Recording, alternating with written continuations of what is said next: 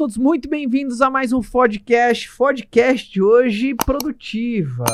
Hoje desobediente o, podcast de hoje, porque eu recebo meu amigo, ele que é comunicador, empreendedor e palestrante, jornalista de- da veia, que corre no jornalismo na veia dele, porque por mais de 20 anos esse cara esteve na TV Globo, ah, comandando, enfim, ah, programas que todos vocês conhecem.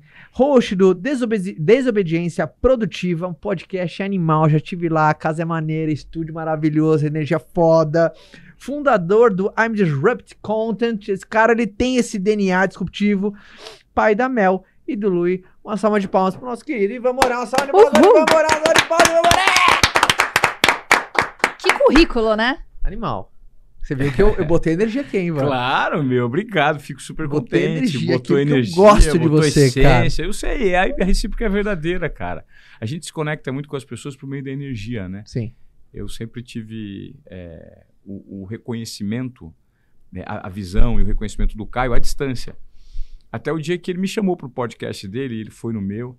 E sempre foi uma conexão muito genuína, muito verdadeira, muito genuína, muito verdadeira. A gente participou, inclusive, recentemente de um bate-papo juntos, em que a gente foi entrevistado. É, Encavalou, é. vamos fazer junto? Foi uma Vamos. delícia. Foi Que legal. Então, né? assim, fazer tabela com, com pessoas que dominam seu segmento e sabem compartilhar, eu acho que é o grande segredo, né? Nossa, muito legal. A grande cara. virtude das pessoas está em saber compartilhar. Saber né? compartilhar. Antes de começar o, o teu episódio aqui, a Fabi tava assistindo. eu não tinha eu tinha visto, mas não na íntegra, É. a tua entrevista com o Federer. Você jogando. Puta, faz tanto tempo aquilo. Tá, a Lari falou assim, ele já jogou. Eu falei, não, como assim? Porque ela tá fazendo tênis, ela tá super animada. Eu fui É. pra final do Miami Open, levei ela pra assistir a final do Miami Open. Ai, Foi o vocês viram? Medvedev e o.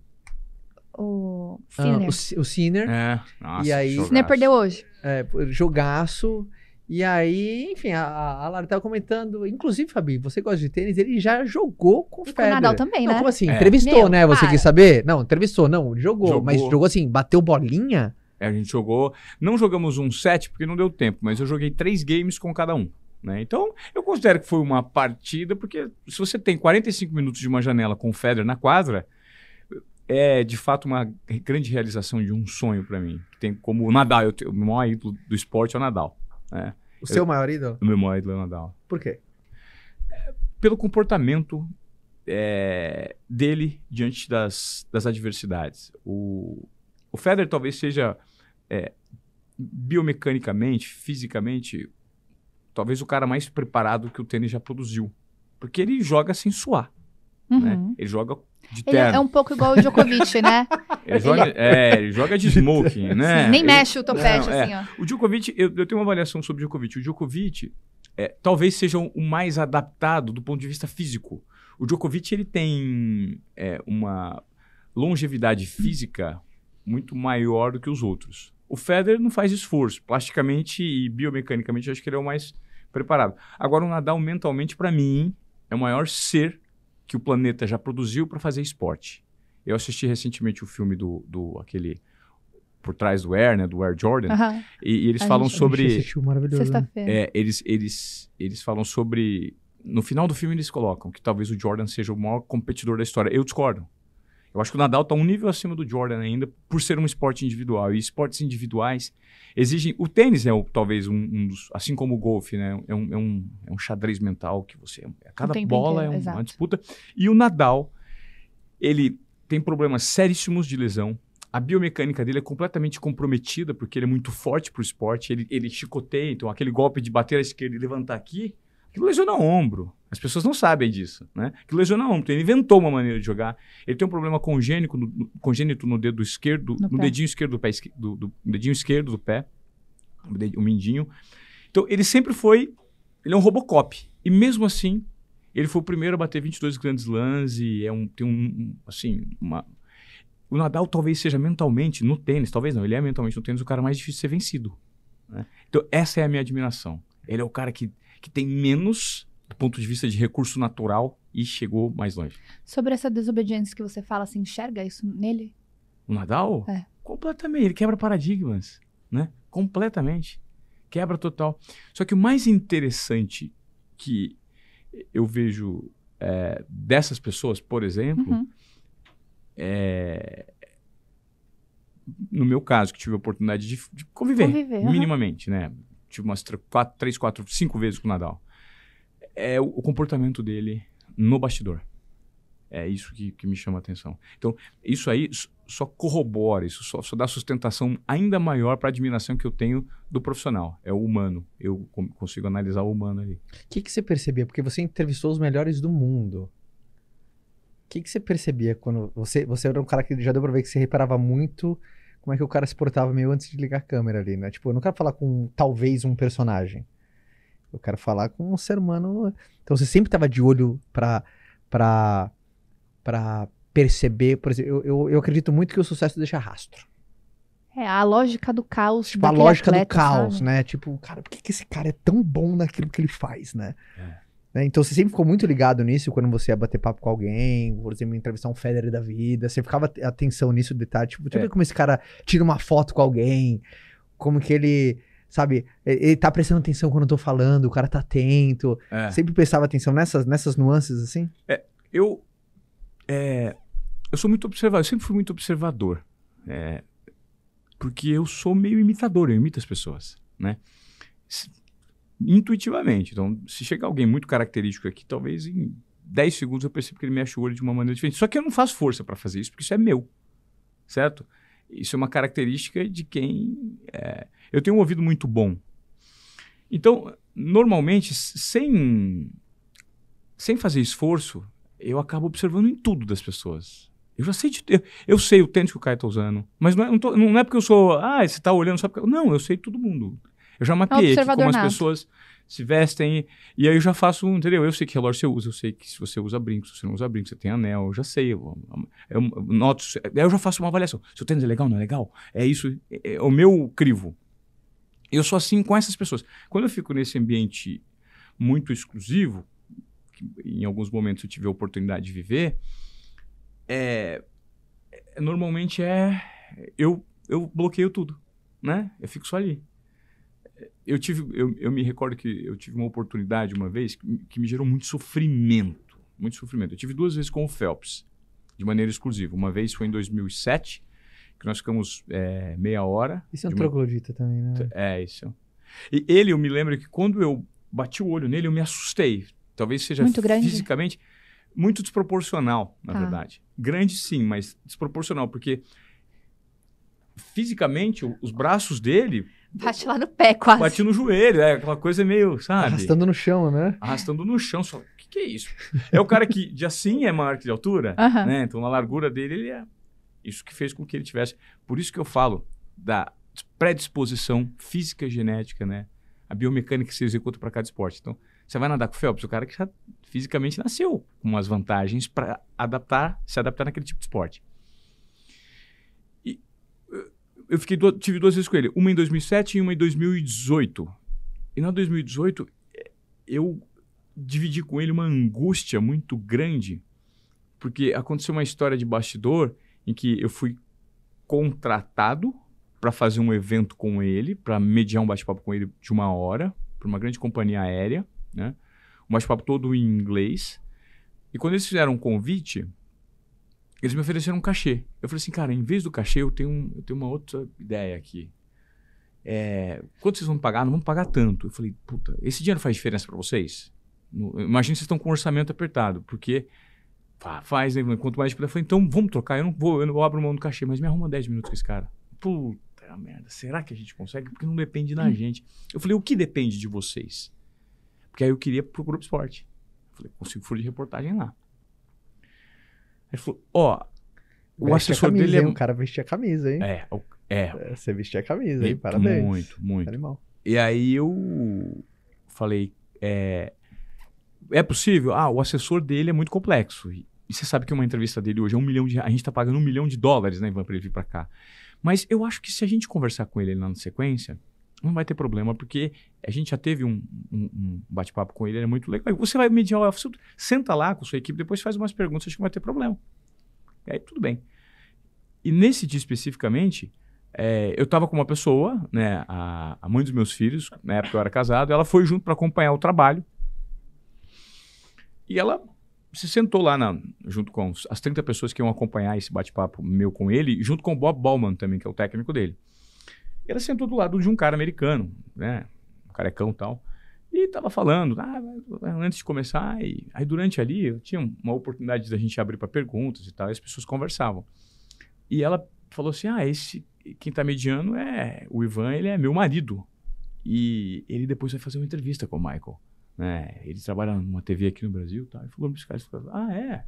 Mas com quem que vocês marcaram isso? Ah, não, a gente marcou direto. Aí ele falou assim, "É, porque eu sou o assessor dele, eu não estou comunicado disso, essa entrevista não vai existir.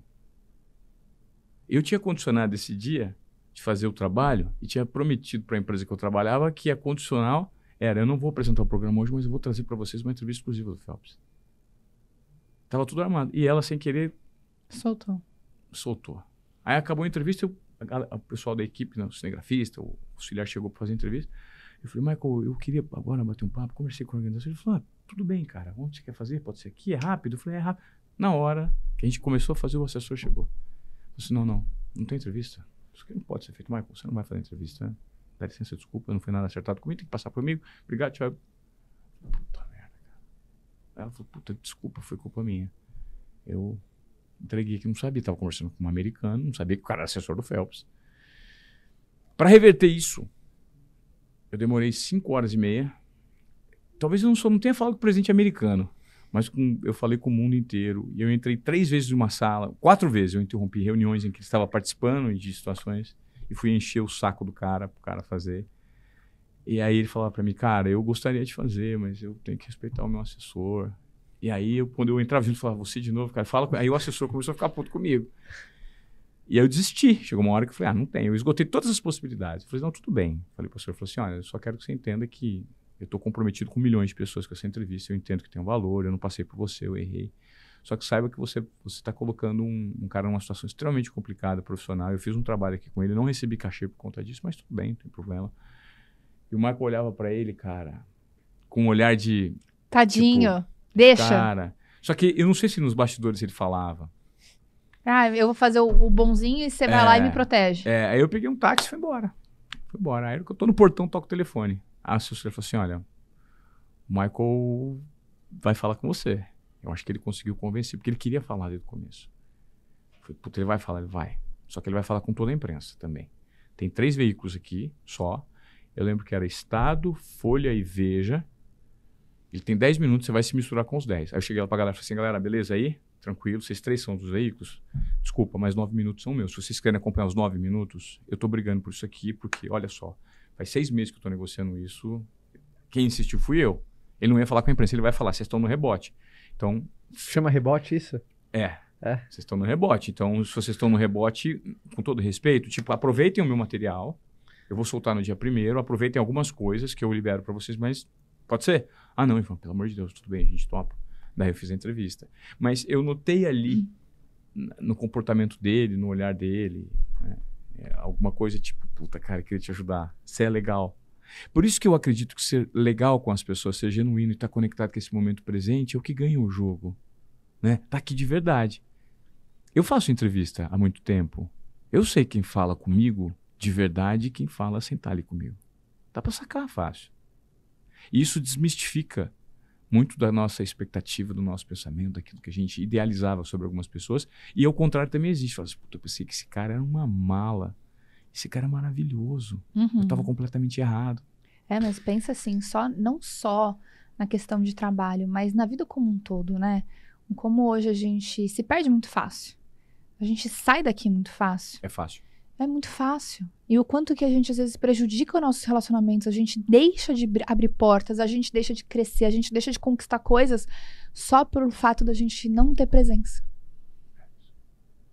Ivan, você é um baita de um comunicador. Mas ah, uma, uma grande habilidade também, que obviamente fez ah, ao longo da tua carreira, é essa habilidade de perguntar. né? O entrevistador pergunta. Nossa, É. isso é muito importante. Mais pergunta do que fala, né? O entrevistador mais pergunta do que fala, né? Claro.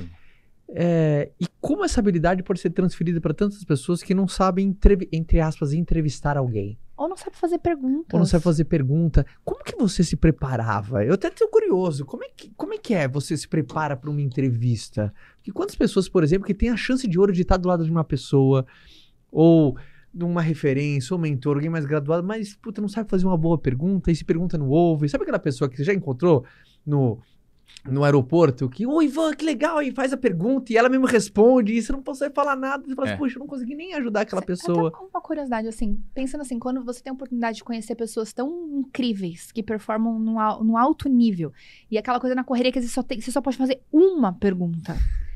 Como que você seleciona, sabe? De onde vem? Isso é uma criatividade, isso é uma habilidade, isso é um treinamento.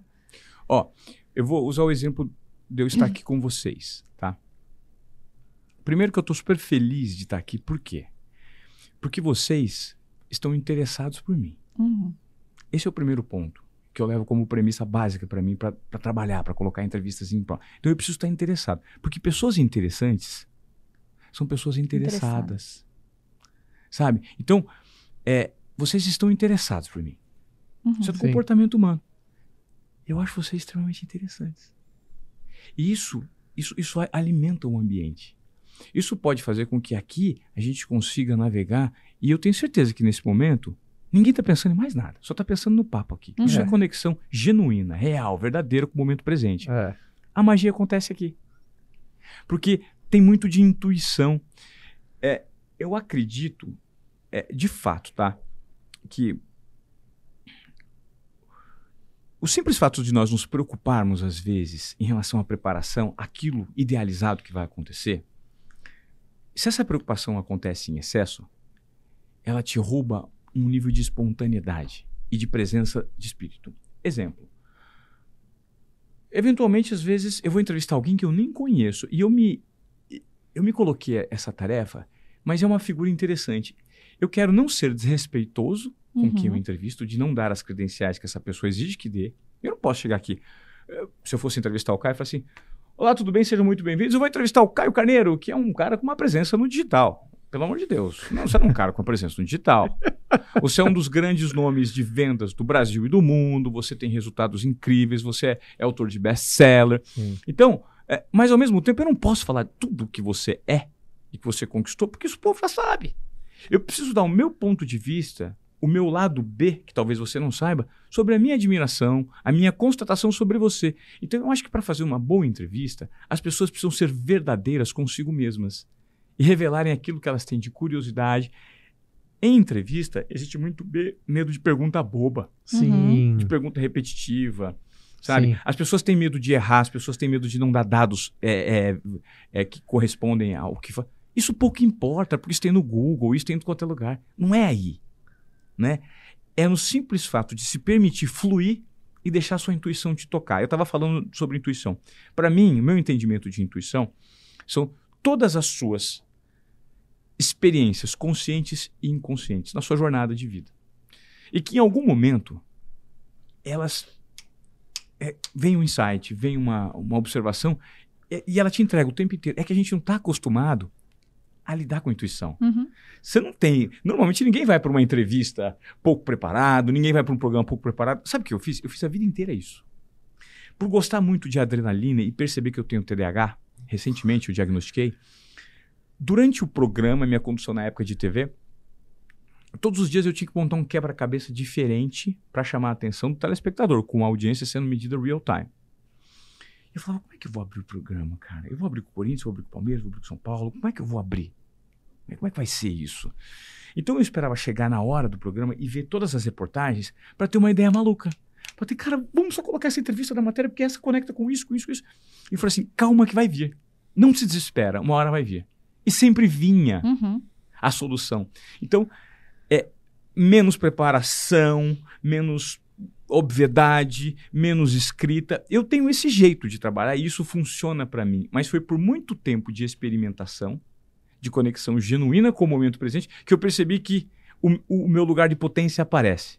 Sim. O improviso. Uhum. Eu sou o cara do improvável, eu sou o cara do improviso, eu sou o cara de acontecer tudo em cima da hora, porque eu tenho muita dificuldade em reter a atenção se eu tiver muito tempo para estudar. Ó, você precisa estudar para isso, se prepara com uma semana de antecedência. Acho que eu tenho isso aí que ele tem também. Eu Tá tenho ligado? certeza, você só não diagnosticou ainda. É, ué.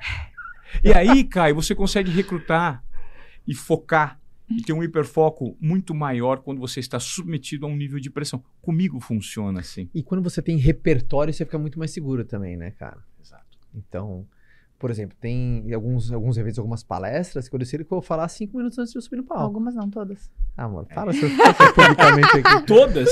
Você tá vendo? Adora. Mas você Adoro sabe, ó, toda vez que eu começo uma palestra, aí eu penso assim, eu vou falar uma hora. A única coisa que eu penso é qual é a frase que eu vou começar.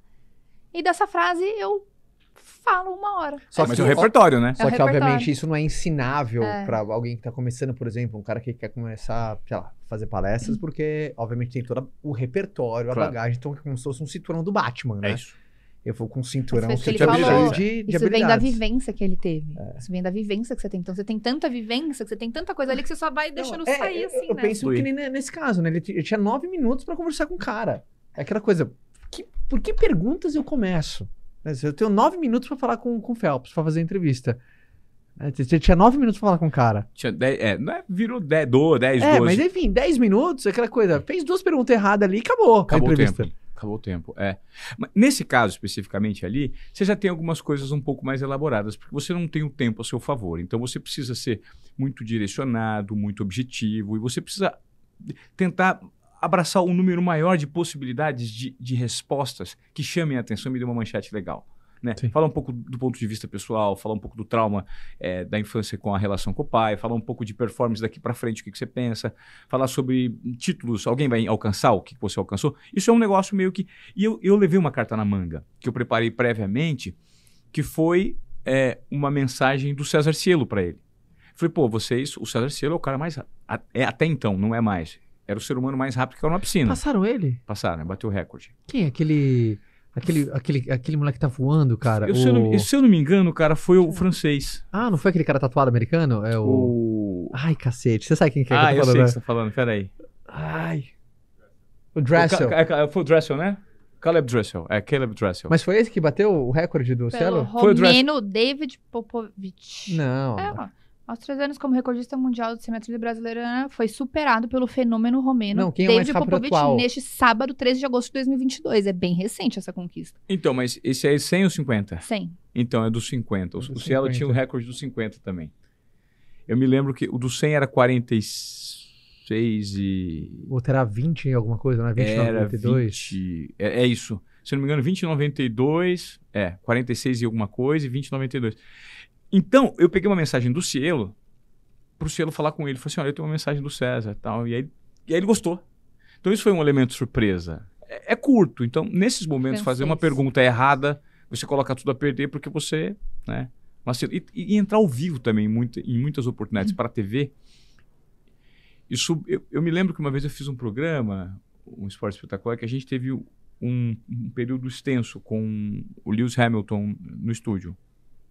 Foi muito interessante. É, só- e o grande desafio passa a ser você extrair alguém de, mono- de- al- alguém de conte- alguma coisa de conteúdo de quem é muito monossilábico.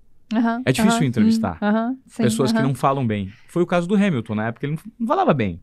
E aí, Hamilton, qual que- então o que, que você acha? O que Ah, você acha, tá né? Eu acho que isso, isso, sim, é, tal. eu acho que tá ótimo. É igual É. no podcast, quando vem gente assim, e aí, como é que foi? Ah, não, foi, tudo bem, a gente. Então a gente tem uma hora aqui pra conversar, vamos, ó. É difícil.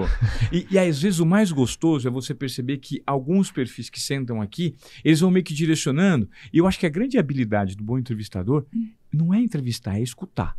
Porque é da fala que o entrevist... do que o entrevistado te... que gera que de repente saem ali as melhores perguntas. E aí, muitas vezes, eu, eu me lembro uma vez que eu fui entrevistar o Bruno Perini. Ele chorou. Ele chorou pra caramba no podcast. No seu podcast? É. Chorou pra caramba. Ele falou, é, nunca me- Ele chorou e eu comecei a fazer perguntas muito direcionadas ao que eu tava sentindo com ele ali. Ele se emocionou muito. E eu fui entrevistando, entrevistando, e eu falei assim, cara, o que, que você achou da entrevista? Eu falei assim, cara, foi uma das grandes entrevistas que eu fiz. Obrigado, valeu. O que, que tem segredo? Não tem segredo. Era a resposta que ele me dava, e de acordo com a resposta que ele me dava, eu ia conduzindo. Interessado. Ó, a gente conseguiu perceber que ah, atributos de um perguntador profissional, vamos falar assim, né? Porque o entrevistador é um perguntador e um grande condutor profissional. É. Ele é um condutor dessa valsa entre perguntas e respostas, É. perguntas e respostas. Primeiro é presença. Primeiro é estar interessado. Se você não tá interessado, você não cria atmosfera. Não. A pessoa percebe que tá ali, então parece que tem É. tum, aquela conexão. A segunda coisa é estar presente, porque às vezes na resposta nasce a sua próxima pergunta. Claro. Às vezes você tem assim a pista, né? Vem por aqui, vem por ali, né? Então é. A segunda é presença. A, a, a terceira é você se atentar aos detalhes. Que eu percebi no que você falou aqui. Muitos detalhes. Observação. Muito Observação. Observação. Humanização é fundamental. Sim. Humanização também é. Porque muitas vezes é, eu, eu gosto de revelar as minhas vulnerabilidades enquanto Uhum. entrevistador. Falar alguma coisa que aconteceu comigo e a vulnerabilidade ela, ela gera uma enorme conexão, né? Quando você se mostra vulnerável, você. Enquanto entrevistado, não importa se você é entrevistado ou entrevistador, você revelar suas fragilidades. Então, quando eu admirava, tem uma situação muito é, bacana que, inclusive, eu encerro a minha palestra com isso, que é o dia que eu fui bater um papo com o Ronaldo. É, Fenômeno? é, que eu. O Ronaldo sempre foi o- o sonho de consumo para mim de fazer uma entrevista com o cara. E quando ele foi anunciado no Corinthians, é, eu era setorista do Corinthians. E corintiano. Setorista, o que é setorista? Setorista é, eu era o repórter que ficava seis meses acompanhando o Corinthians. Entendi. Então, assim, ah, o Ivan, repórter do Globo Então, ele- Esporte. se o Corinthians viaja, você viaja, viajava, Viajava. É, eu, era, eu ia muito pro Corinthians nessa época. Foi em 2008, 2009, né? É, Nessa época que eu comecei a apresentar. Depois que eu deixei de comecei a apresentar, eu deixei de fazer reportagem. Foram 20 anos, muito tempo de reportagem, depois muito tempo de apresentação. Mas a minha meio que despedida da reportagem foi nessa época, antes de virar apresentador. E eu me lembro que o Ronaldo foi anunciado. Pô, Ronaldo no Corinthians, e eu era eu falei, meu Deus do céu, cara, eu sou o cara mais feliz do mundo, porque eu sou corintiano, o Ronaldo vai jogar aqui. E eu acompanho os treinos, vou ver esse cara jogando todo dia. Eu vi o João Ronaldo jogando todo dia, da beira do alambrado.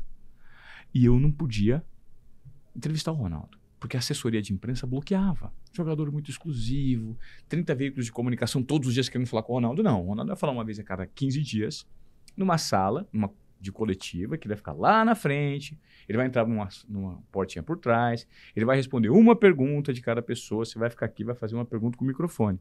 Acabou, não se chega perto do Ronaldo, não se dá a mão pro Ronaldo. Eu falei, ah, não se dá o quê, mano? Eu sou desobediência produtiva, não sou? né? Aham. Eu sou Phelps, não sou? Eu sou time É, Phelps. não, cara, você tá louco, foi, tá maluco, eu vou dar um jeito. Se eu, sou fiz, time- se eu falei com o Eu, Phelps. gi- eu liguei pro pensa. Phelps e falou: ó, o Ronaldo não vai ficar assim. É.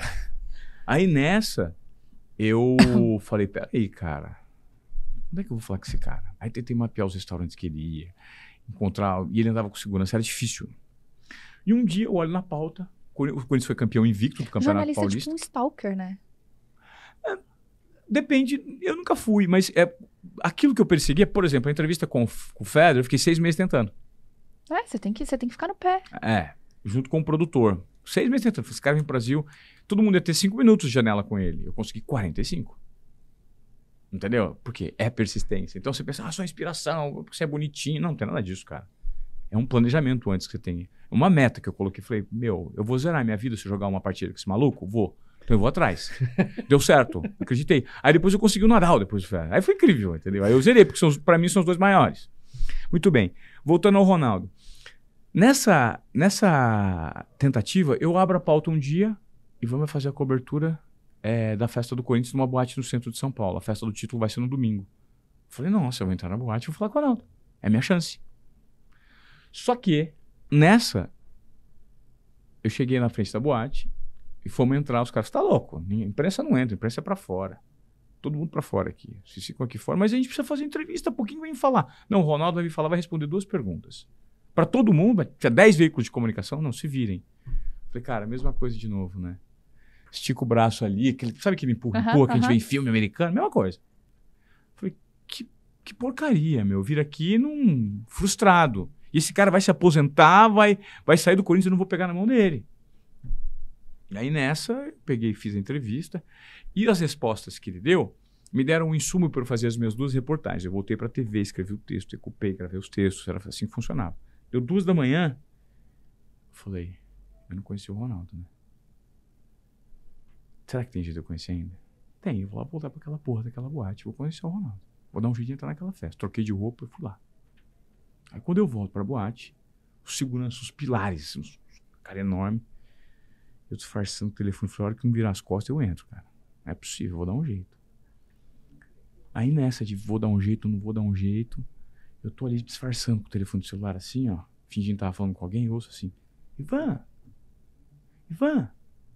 Quando eu olho pra trás, era o empresário do goleiro do Corinthians, o, o goleiro era o Felipe, e era o Marcelo, um cara que eu conhecia. Eu falei, oi Marcelo, tudo bem? O que você tá fazendo aí, cara? Eu falei, então, cara, eu tô esperando um amigo meu me trazer meu convite aqui, cara, que eu tô sem convite pra entrar. Ele, cara, minha namorada não veio, você não quer entrar comigo? Eu falei, vou aceitar. Vou aceitar. E pumba. Primeira barreira eu venci. Entrei na boate. Aí depois que eu entro na boate, eu falo, agora cadê o fenômeno? Cadê o homem? Cadê o homem? Imagina, só celebridade. Ele é a maior de todas. E o camarote dele era o último, assim, lá direito. Cheio de celebridade. Tava a Marília Gabriela, a, a, me lembro a Vanessa Camargo, um monte de artista. Ai, o Ronaldo tomando champanhe. Eu falei, o que, que eu tô fazendo aqui, cara? Eu vim falar com o cara, mas o que, que eu vou falar pra esse cara? O cara não me conhece. Quem sou eu na fila do pão? O que, que eu vou falar pra esse maluco? E eu pensei, vou embora. Vou vazar. Só que nessa hora veio o, o, o, o anjinho e falou assim: fica, cara. Você já entrou. Tenta, é agora ou jamais. E o capetinha fala: vai embora, isso é uma fraude. Vaza daqui. E nessa vai, fica, vai, fica, eu vou ficar. Eu falei, já sei, montei uma estratégia. Eu vou ficar esse cara uma hora, vai no banheiro. Quando ele for no banheiro, eu vou pegar na mão dele. Antes do banheiro. Não, não, depois, não, não, eu falei, depois. Eu vou esperar ele entrar. Falei, não importa se lavou a mão ou não lavou a mão, eu vou pegar na mão do cara. Aí o cara pegou e foi pro banheiro. Esperou, eu fiquei uma hora e meia ali, nervoso. Não tirava o olho dele, cara. O que eu tô fazendo? É que sabe aqueles questionamentos? Sim, sim. Uhum. Aquelas, aquela sabotagem que às vezes a gente coloca numa situação. E ele foi. E quando ele foi, ele foi sair, eu tremendo, eu tremia. Ele saiu, ele, ele veio. No que ele veio, é ele. Ele passou, eu pipoquei.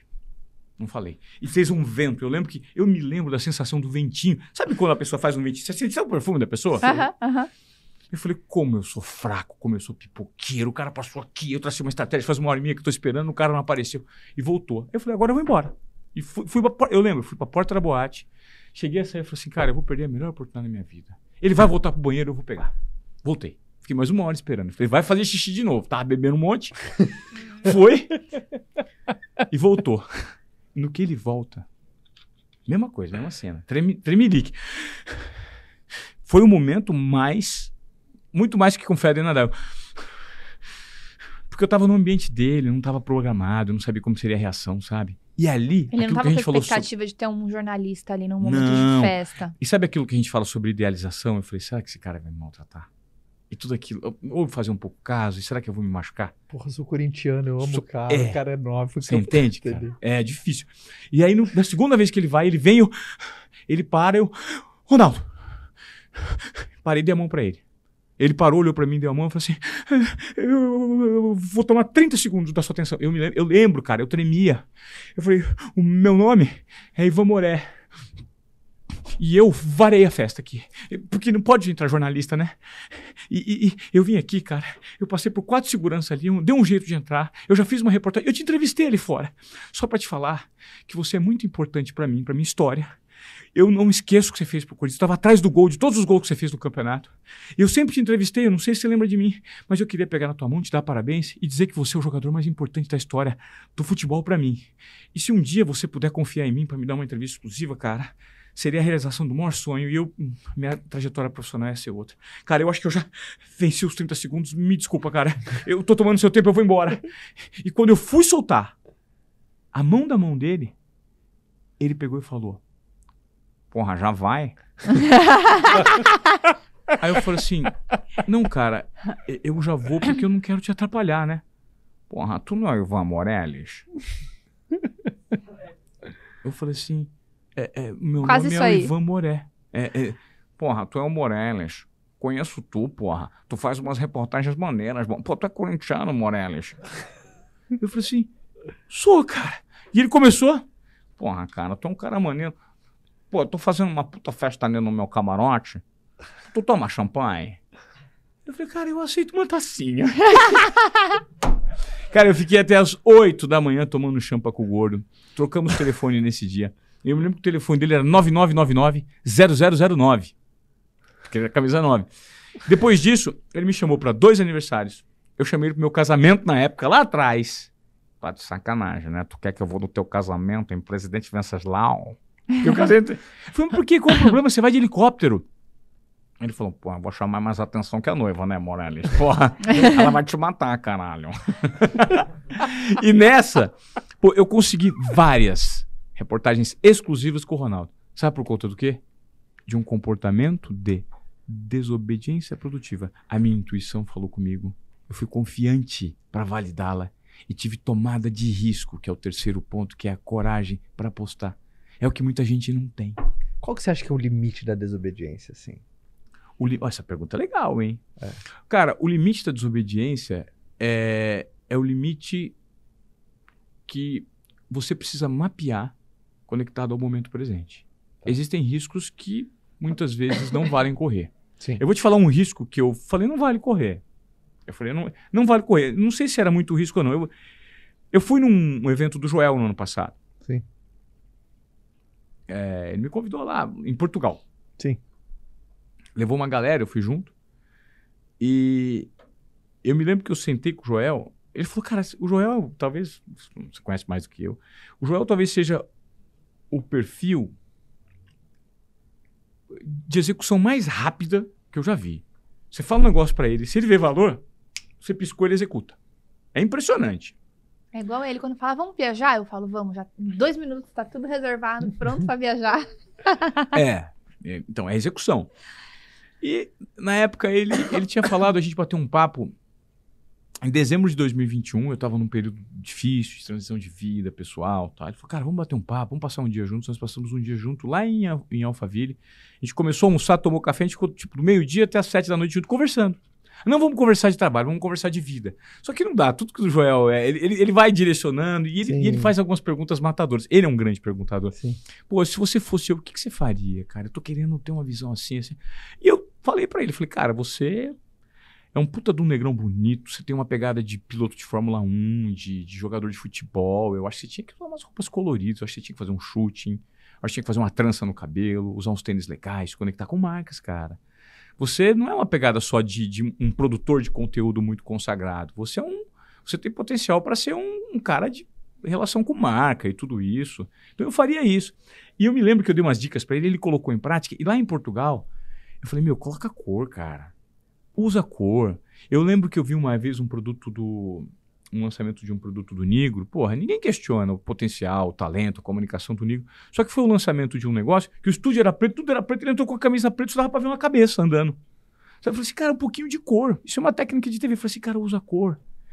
Eu falei, Joel, põe cor. Você vai falar com milhares de pessoas aqui nesse ginásio, um ginásio lindo, o principal lugar de Lisboa. Eu falei, cara, põe cor, cara. E outra coisa, desce para conversar com o público, hein? Você ficar naquele palco lá, descer pra conversar com o público, vou pegar você, hein? Conexão com o público, vai apertar a mão das pessoas. E dei todos esses insumos para ele. Aí, na, na, antes de, dele entrar no palco, é, tava, eu falei assim, puta, eu queria bater um papo com ele lá no camarim, ver se ele vai executar tudo isso aí. Os caras, não, não pode. Não pode, não pode, não pode, não pode, não pode. Aí um amigo nosso em comum, o Panda, falou assim, ah, Ivan Moré, se tu conseguiu falar com o Phelps, com o Roger Federer e com o Nadal, tu vai arrumar um jeito de furar isso aqui. Vai lá falar com o Joel. Eu falei assim: gostei da provocação, Pandinho, vou dar um jeito.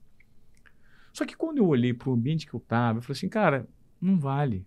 Tava tudo tão travadinho, engessadinho. Eu falei: não, não vou apostar aqui nisso. Né? Eu poderia usar um conteúdo, mas ali eu poderia criar um. Eu comecei a pensar, falei, cara, isso dá uma dor de cabeça. Em vez de eu ajudar o Joel, eu tô querendo me desafiar, eu vou atrapalhar a concentração do cara, eu vou usar um outro, uma outra situação para. Não, não vou fazer. Então, é muito de sentir Sim. também.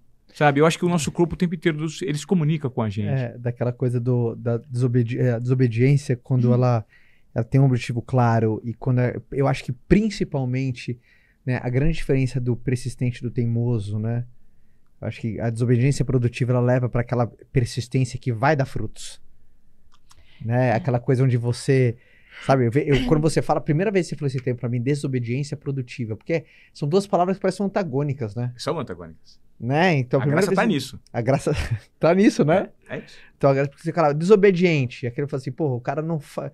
Na minha cabeça, por exemplo, semântica de desobediência, ele não faz o que é pra fazer. Mas é, significa porque, porque é preciso pra você achar a porta verdadeira. Aí é produtivo, entendeu? Porque Eu se o cara é- fizesse o que era pra fazer, ele só ia entrar pela janela. É a diferença do que é necessário e do que é vontade. Que é muito, Você é, mu- entende? é muito. Sabe que quando eu vejo isso do Ivan, que uma coisa pra todo mundo, é muito importante você ser um pouco rebelde com causa. Porque quando uma- você- você tem um nível de rebeldia sem causa, Aí, aí você. Aí você vira um imprudente. É, um otário. Aí o otário, o inconsequente, o pregão. Sabe, o cara que, porra, que faz as cagadas. Claro. Agora, quando você tem um nível de rebeldia com causa, é aquela coisa que você se questiona por quê? Por que, que a gente faz desse jeito? A gente tem que fazer diferente. Vocês viram o filme do Jordan recentemente? Você viu a insistência do cara do marketing contratar Sim. um único atleta, em vez de três, colocar toda a verba naquele atleta, ir conversar, Até lá, deu conversar volta com a mãe. agente. Sabe aquela história de ir pra boate e, e vai lá? Coisa? O cara foi lá conversar com a mãe. Você se Exato. identificou ali, Ivan? Cara, eu tava assistindo. E mãe falou assim: é isso, é isso, vai dar certo, vai dar certo. Porque é o que eu penso. Sabe por quê? Só tem um motivo. Você tava torcendo assim Mas filme? eu tava pulando na cama, louco. O que, que acontece? Mas a, a sustentação disso, Caio, é a minha essência. Porque existe a diferença, eu não sei se eu te falei isso outra vez do- quando a gente conversou, a diferença entre o insider e o outsider. Não, não falou. Eu sou um outsider. De onde eu vim, de onde eu vim, não existia sequer a perspectiva para chegar onde eu cheguei. Uhum. Porque eu vim de uma cidade muito simples, eu vim de uma família muito humilde, eu estudei minha vida inteira em escola pública, eu fui conhecer São Paulo com 17 anos, eu fui de andar de avião a primeira vez com 28 anos. Tudo isso era motivo de vergonha para mim no passado. Só que depois que eu fiz o que eu fiz e orbitei os ambientes que eu orbitei, eu falei, caramba, porque quando eu saí da faculdade e eu fui para a TV Globo, eu fui para uma TV Globo chamada Parana... numa praça de Paranavaí. Sabe quantas afiliadas tem na Globo, no Brasil? Não. Centenas. Centenas. Então, assim, por que a Globo sempre foi a Globo? Porque ela, ela tinha Você é praças. de Paranavaí? Não, Não. eu sou de Presidente Venceslau, uma cidade de 37 mil habitantes. E como eu coloquei na minha cabeça, pequenininho, é, que eu ia apresentar o Globo Esporte, né? Mas assim, é, não é uma obsessão, mas, puta, isso seria legal, cara. Talvez eu consiga, porque eu... Vamos ver, vamos ver. E coloquei, joguei pro universo. Saí da faculdade, já num, num, num comportamento de desobediência esportivo, consegui uma vaga para fazer um teste na Globo. Os caras me aprovaram, eu era o único que não tinha formado ainda, eu tava fazendo TCC. Caio já fez entrevista lá na Globo, lembra? Pra estágio? Não é, verdade. Administração. E nessa, eh, eh, foi, foi das raras vezes que a TV Globo no interior do Brasil, ela abria concursos para contratar repórteres. Só que eu não tinha me formado. Tudo bem, me chamaram. Mas me mandaram para uma pracinha pequenininha. Aí eu fazia re- reportagens em jornais locais ali. Então todo dia minha reportagem saía da praça de Paranavaí. Paranavaí e cidades em volta. Não saía nem em Curitiba. Uhum. Eu falei, cara, eu não quero isso aqui. Eu pensei que trabalhar na Globo era, antes de mais nada, respeitar o padrão Globo de qualidade. Beleza. Padrão Globo de qualidade, aquela coisa e tal. Tô falando de 20 anos atrás, tá? Hoje o digital quebrou muito dessa hegemonia, né? Do mainstream. Mas eu falei, então tá muito distante do meu sonho. Eu queria trabalhar na Globo de São Paulo, na Globo do Rio de Janeiro. Eu queria fazer a Olimpíada, a Copa do Mundo, entrevistar grandes nomes do esporte. Isso que eu queria. Mas eu vou ficar a vida inteira aqui em Paranavaí se eu não quebrar alguns comportamentos meus, não do padrão Globo. O padrão Globo tá aí, mas eu tenho que quebrar o padrão do Ivan. O que, que eu vou fazer para chegar onde eu preciso chegar? Então, esse nível de tomada de risco, quando a gente fala do filme, o tempo inteiro eu assumi risco. Só assumia risco. Eu me lembro que teve uma situação específica que eu fiz. Eu, eu- eu participei de uma negociação de uma rebelião num presídio feminino em Votorantim, do lado de Sorocaba em que eu já tinha feito matéria com as presas, elas se rebelaram e o pau comeu, colocaram fogo no, no, no- No presídio. no presídio. E um dia eu tava em casa, me ligou meu chefe assim: "Ivan, vem cá, cara, o pau tá comendo. Faz dois dias que eu tô sabendo disso. Eu falei assim, mas então, agora um juiz corregedor foi, tá o Ministério Público, tá todo mundo lá, e as presas estão exigindo a sua presença lá. Eu falei, a minha? É, porque você fez uma matéria muito legal lá uma vez, elas gostaram que elas querem a garantia de alguém na empresa, só que tem que ser você. Eu fui.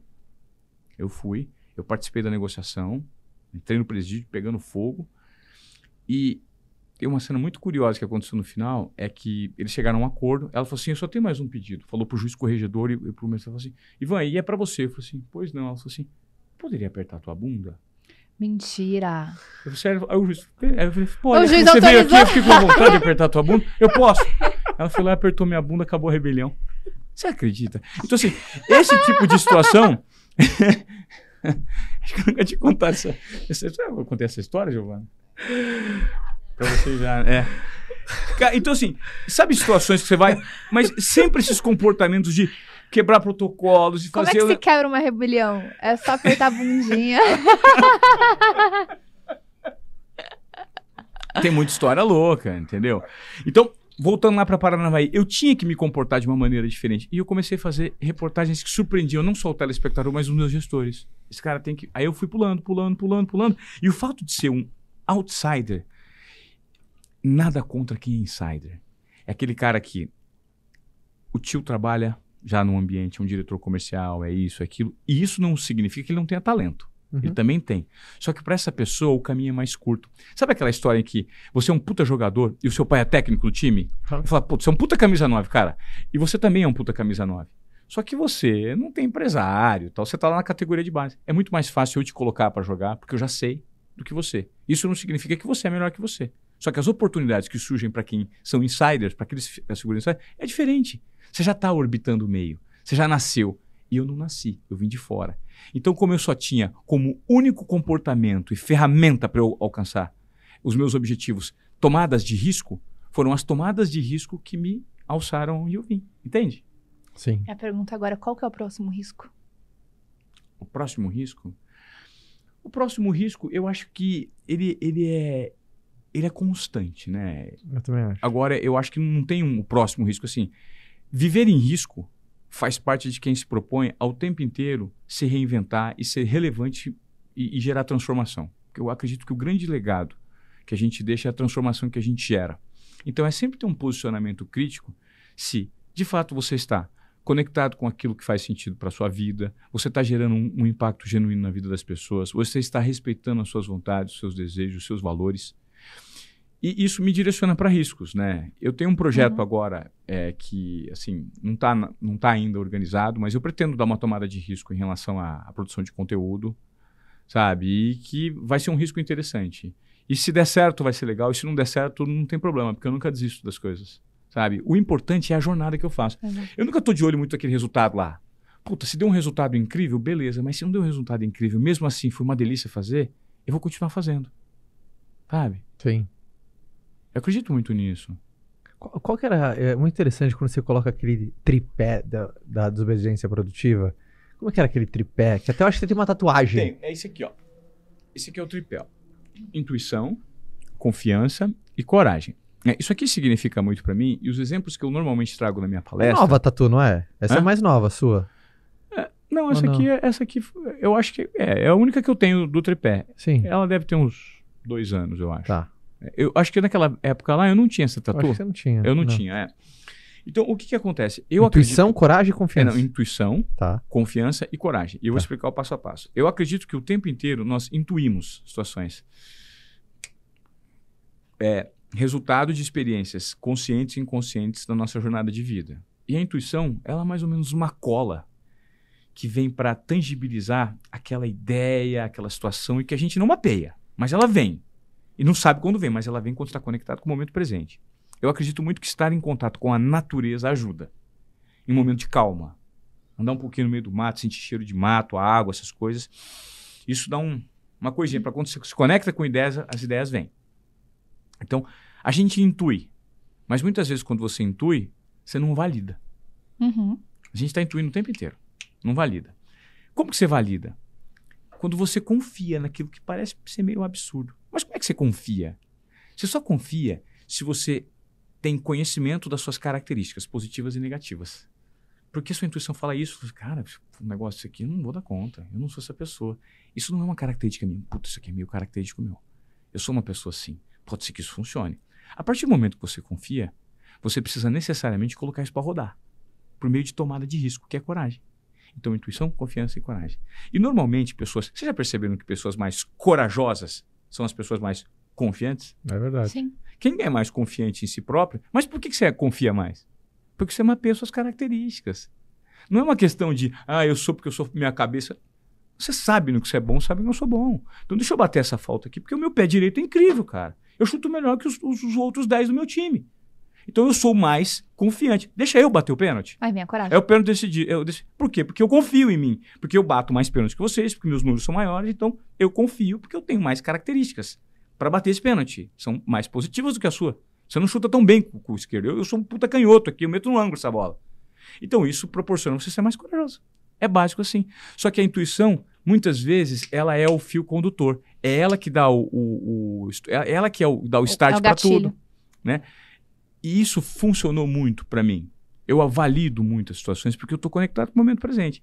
E a gente erra também, Uhum. né? É um monte. Mas o importante não é o, que, o quanto você vai errar, mas sim como você vai lidar com o erro que você vai ter. Né? Lidar com o erro é chato, é difícil, quebrar a cara é difícil. Mas quem quebra mais a cara, normalmente é mais confiante. Quanto mais você quebra a cara, mais confiante você fica. E pelo menos eu sou assim. É, porque você vai ganhando uma.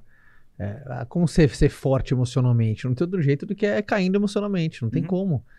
né? Essa resistência dessa, dessa gestão das emoções é na vivência, é bagagem. É bagagem, cara. Porque eu falo pra todo mundo, cara, respeita os cabelos brancos das pessoas, né? Assim, tem coisa que só com a Respeito. vivência, né, cara? É com, a vi- com a vivência você vai pegando essa musculatura.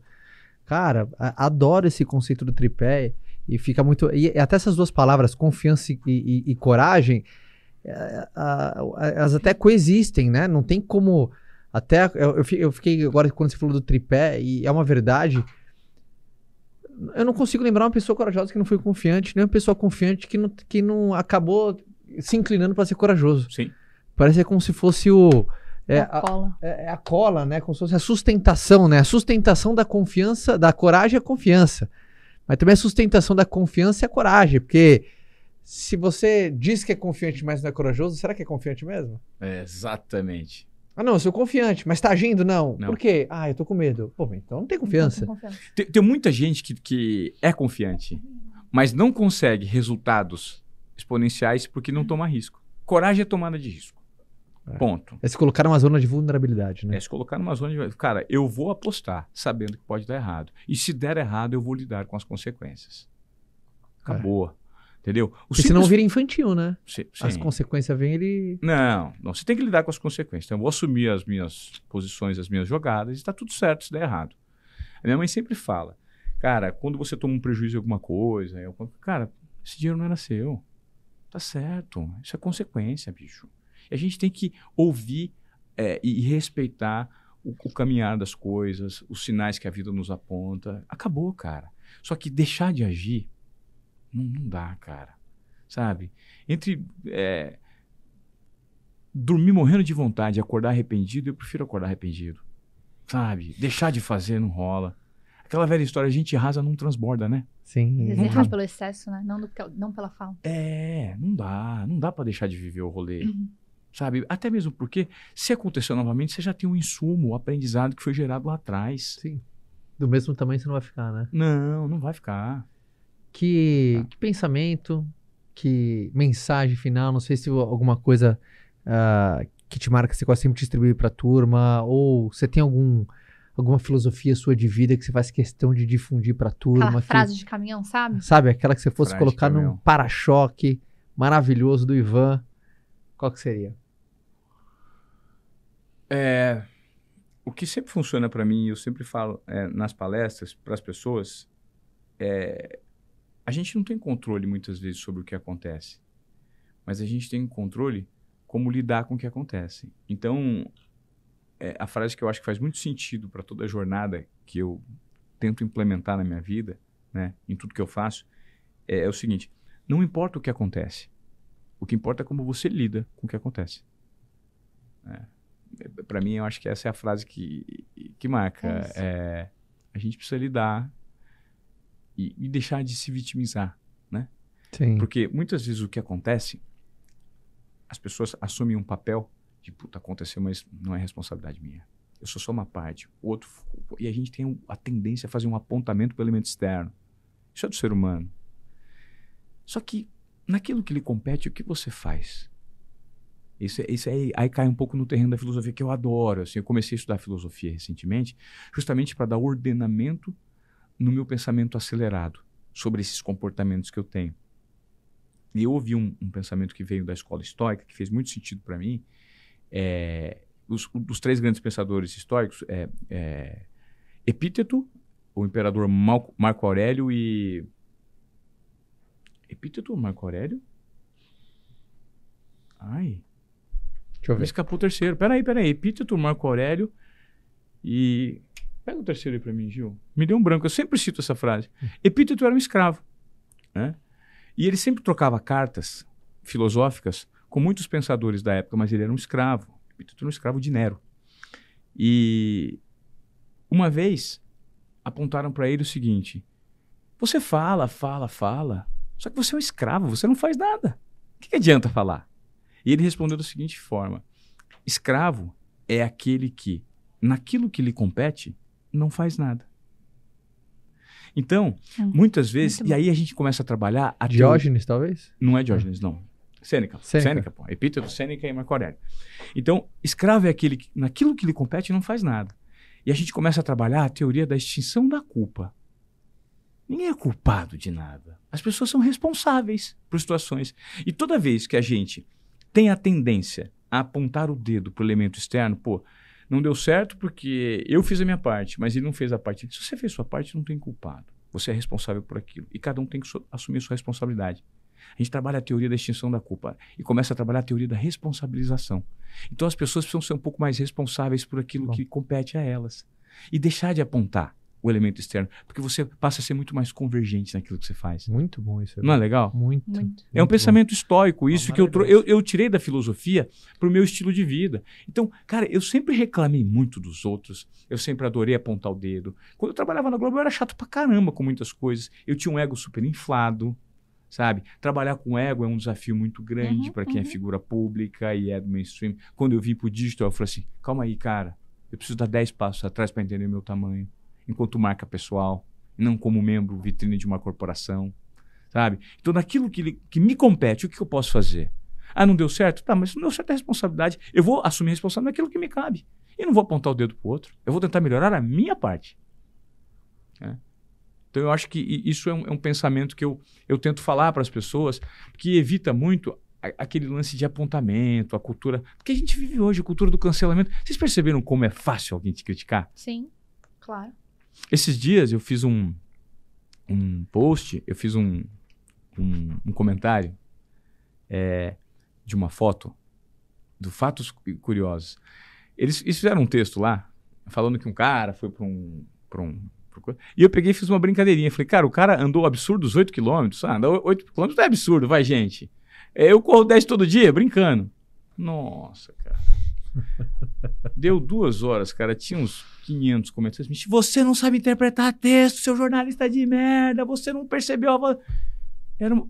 Mas é a diferença da, da, linguagem escrita com a linguagem falada, as pessoas. Aí eu falei, nossa, quanta raiva, cara. Fiz uma, uma brincadeirinha, uma coisa só falando da distância, é que usaram o, a, o adjetivo. É incri... O cara andou incríveis 8 quilômetros até o tribunal para acertar. Andar 8 quilômetros, você acha incrível andar 8 quilômetros? Não é incrível andar 8 quilômetros para uma pessoa. Tipo, tem os catadores de papel. E essa é a piada que eu fiz. Tipo, e aí eu vi muito ódio, muita raiva. Então talvez isso seja. Aí o que eu fiz? Eu apaguei. Falei, cara, pelo amor de Deus, eu não quero essa energia para mim. Pô, eu vou... não vou nem me justificar, eu só vou dar um passo atrás. Eu errei. O erro foi meu. Então eu errei, essa energia está vindo para mim, eu, eu tive mau gosto, eu fui vacilão, eu não percebi o contexto. Se eu gerei essa raiva nas pessoas, a responsabilidade é minha. Eu vou hum. dar um passo atrás. Sabe? É, eu acho que faz parte do nosso posicionamento. Sim. Quando a gente erra. Pô, para mim não foi nada, mas para algumas pessoas foram. foram. Foi invasivo, foi um negócio chato. Tá bom, eu respeito o ponto de vista das pessoas. Mas você percebe como vem um apontamento? Sim. E a gente tem que aprender a lidar com os outros. Cara, adorei esse, esse conceito da extinção da culpa e a valorização da responsabilidade, né? Porque é, é, até muito mais maduro falar a responsabilidade é minha, porque do que a culpa foi minha, parece que coloca a culpa foi minha, não há nada que eu possa fazer. A responsabilidade é, no mínimo, aprenderei com o que fiz e farei melhor. Caio, então, a bom, culpa, cara. a culpa é fácil lidar com a culpa. Existe a desculpa. Eu te peço desculpa a culpa é minha? Desculpa. Mas isso é muito pouco. Eu acho que o mais aprofundado é você trabalhar com uma teoria de responsabilidade. Sim. O que, que é? O que, naquilo que lhe compete, o que você faz? Uh, Uma vez eu vi que a, o, a- o verdadeiro pedido de desculpa é a real mudança de comportamento. Né? Porque é da responsabilidade. É, fiz errado, mudei. Melhor jeito de se desculpar é evoluindo. Mas você concorda que isso é a incorporação da responsabilidade? Total, claro. maravilhoso. Uma salva de palmas, senhoras e senhores, para Ivan Moré, uma salva de palmas para Ivan Moré! Uma hora straight!